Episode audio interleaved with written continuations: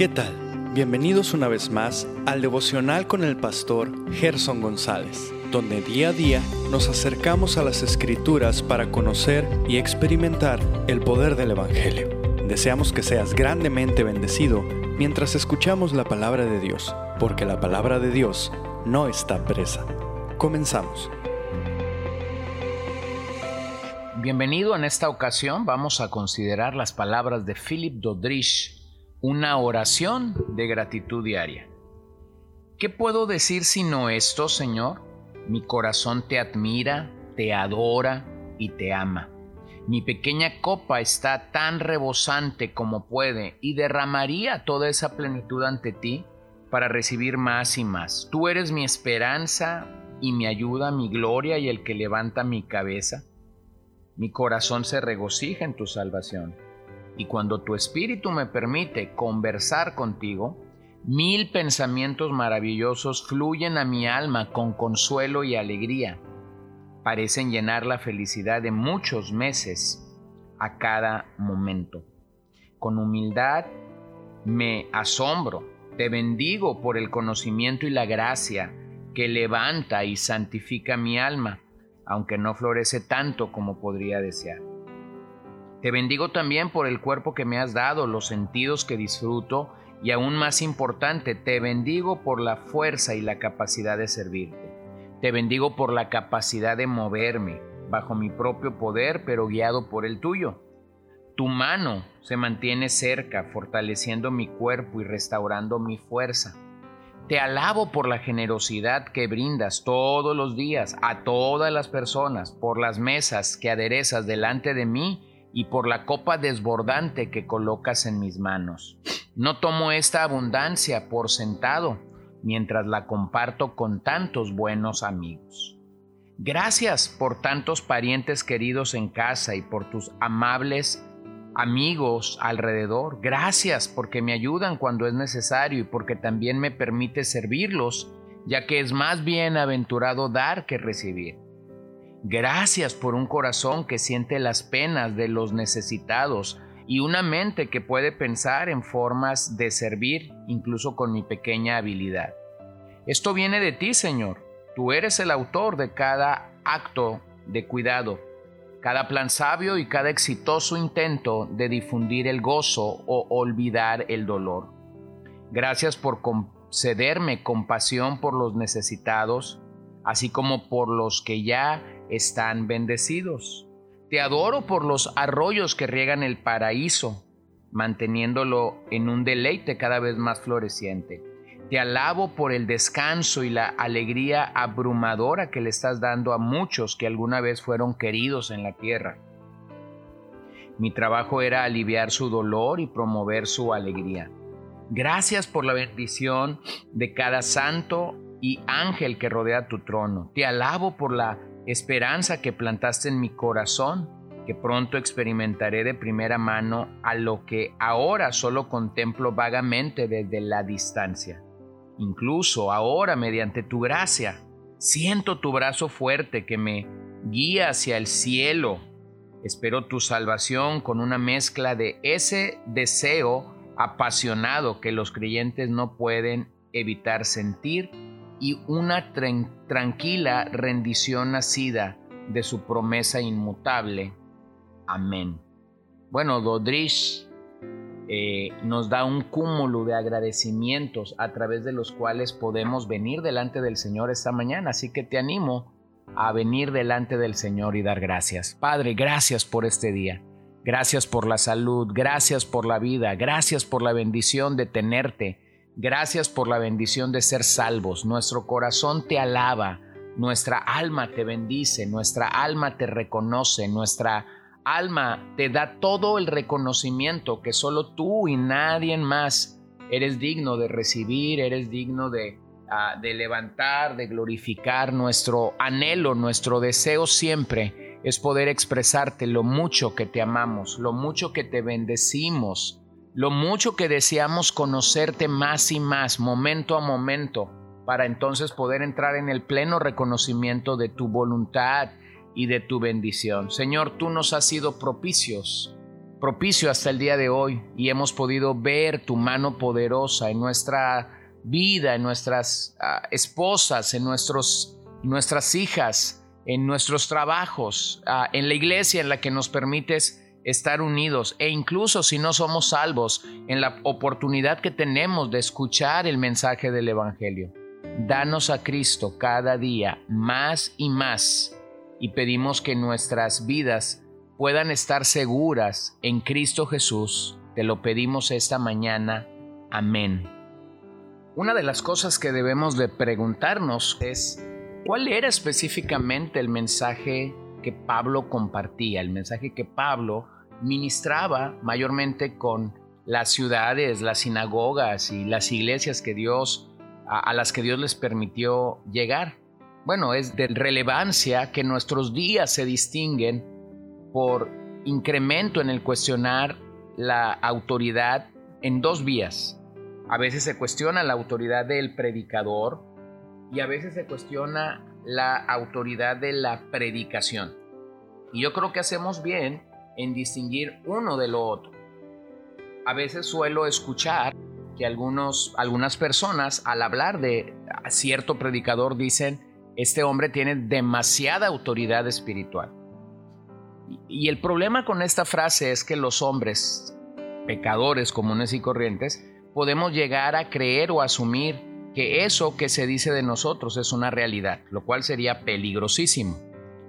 Lo segundo es que pudiéramos escuchar decir menormente de la gente el mensaje que tienen tiene mucha autoridad. Y yo creo que eso debería ser lo que debería de ser evidente en nuestro mensaje que el mensaje que proclamamos está lleno de autoridad. Bueno, la oferta y la demanda pareciera ser cada día más y más común entre los evangélicos. Por ello el tipo de reunión de nuestros días pareciera estar más orientada hacia el entretenimiento que hacia la edificación de los santos por medio de las escrituras. Y como he dicho en otros episodios, el día de hoy tenemos de todo un poco, de todo color, de todo sabor. Para muchos, la predicación bíblica es un arte moribunda. Para otros es una forma obsoleta de comunicación. Otros la califican como un eco de algo que quedó en el pasado o bien simplemente es una predicación pasada de moda que no conecta con la generación de nuestros días. Pero permíteme ilustrar eso. Se dice que mientras Rafael, el pintor italiano del siglo XVI, trabajaba en sus frescos del Vaticano, dos arrogantes cardenales empezaron a criticar y menospreciar su trabajo. Uno de ellos mencionó que la cara del apóstol Pablo estaba demasiado roja. Así es, dijo Rafael, el apóstol está ruborizado al ver en manos de quien ha caído la iglesia. Por lo tanto, el mensaje que comunicamos sí importa. El ser un portavoz de Dios es de suma importancia en nuestros días. Muchos que deberían estar hablando la palabra de Dios parece ser han pasado a la larga fila de presentadores de espectáculos. Otros califican para estar en la barra de comediantes por la simple razón que han llegado a creer que nadie vendrá a escucharlos al menos que les den lo que la gente quiere escuchar. Esta es la razón por la que hay tanta comida chatarra en lo espiritual y muy poca o escasa comida sana y equilibrada. Así que vamos a escuchar las posiblemente de las últimas palabras que el apóstol Pablo habló, seguros estamos, escribió, porque esta es la última carta que él escribe siendo prisionero en Roma. Desde allí escribe a su amado hijo en la fe Timoteo. Segunda de Timoteo 4, versos 1 al 4. Te encargo solemnemente en la presencia de Dios y de Cristo Jesús, que ha de juzgar a los vivos y a los muertos por su manifestación y por su reino. Predica la palabra, insiste a tiempo y fuera de tiempo, redarguye, reprende, exhorta con mucha paciencia e instrucción, porque vendrá tiempo cuando no soportarán la sana doctrina sino que teniendo comezón de oídos, acumularán para sí maestros conforme a sus propios deseos, y apartarán sus oídos de la verdad y se volverán a mitos. Esto es lo que caracteriza nuestros días, el alejamiento de la verdad de la palabra de Dios. Bueno, es una triste realidad, pero muchos el día de hoy se han apartado del mensaje de las escrituras para ir literalmente tras chatarra espiritual. En tanto como ministros de Dios, debemos cuidar celosamente el mensaje que anunciamos a propios y a extraños. Esto pareciera ser como la lucha diaria de una familia diciendo no comas chatarra. La razón por la que deseamos que nuestros hijos cuiden su ingesta de alimentos es porque sabemos de los resultados. De la misma forma, diluir el Evangelio producirá, provocará atrofia espiritual en nuestras almas, en nuestros corazones.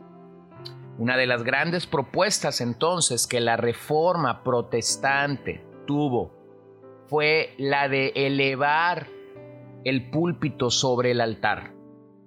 Antes de la reforma protestante, el centro de la vida de la iglesia era el altar, el lugar donde la eh, comunión eh, se compartía a los feligreses. El púlpito no era el lugar central. Sin embargo, la proclamación de la palabra es elemental para crecer en su gracia y verdad espiritual, siendo esta la única vía de libertad para los creyentes, la única vía de edificación, santificación y claramente la única vía válida de salvación para aquellos que nos visitan y no conocen al Señor. Así que hay un llamado en este pasaje de segunda de Timoteo capítulo 4 de ser un digno vocero de Cristo. Esto tiene que ver con entregar las palabras de nuestro Señor Jesucristo que por sí solas contienen vida y espíritu. Simplemente cuando reconoces lo que es o lo que está para nosotros en esta carta, el contexto ganaría. Tan solo unos versos atrás, en el 3.16, Pablo le está diciendo a Timoteo, Toda escritura es inspirada por Dios y útil para enseñar, para reprender, para corregir, para instruir en justicia, a fin de que el hombre de Dios sea perfecto, equipado para toda buena obra. Solo unos versos atrás, en el 2.15, Pablo le está diciendo a Timoteo, procura con diligencia presentarte a Dios aprobado como obrero que no tiene de qué avergonzarse, que maneja con precisión la palabra de verdad. Solo unos versos atrás, en el verso 13 del capítulo 1, retén la norma de las sanas palabras que has oído de mí en la fe y el amor en Cristo Jesús. Así que esta idea de predicar la palabra permea toda la carta de Pablo a Timoteo. Por lo tanto, creo que es importante reconocer la belleza y la grandeza del mensaje de Pablo. Entonces, ¿qué predicaba Pablo? Pablo predicaba las escrituras, las escrituras, porque era un creyente de que todas las escrituras realmente habían sido inspiradas por Dios. Así que te animo a que te aferres al mensaje de las escrituras. Si algo necesita tu vida y crecimiento espiritual es la palabra de Dios. Lo demás, lo demás puede ser un mero espectáculo y algo que fácilmente puede ser sustituido. Pero cielo y tierra pasará, mas la palabra del Señor permanecerá para siempre. Que el Señor te bendiga en esta ocasión. Gracias por acompañarnos el día de hoy. No olvides compartir este devocional con todos tus conocidos y recuerda que puedes seguirnos en Podbean, Spotify y Facebook como CCBN Los Mochis para que puedas escuchar todos los mensajes, los devocionales y también seguir nuestras transmisiones en vivo. Esperamos que nos acompañes el día de mañana. Que el Señor te bendiga.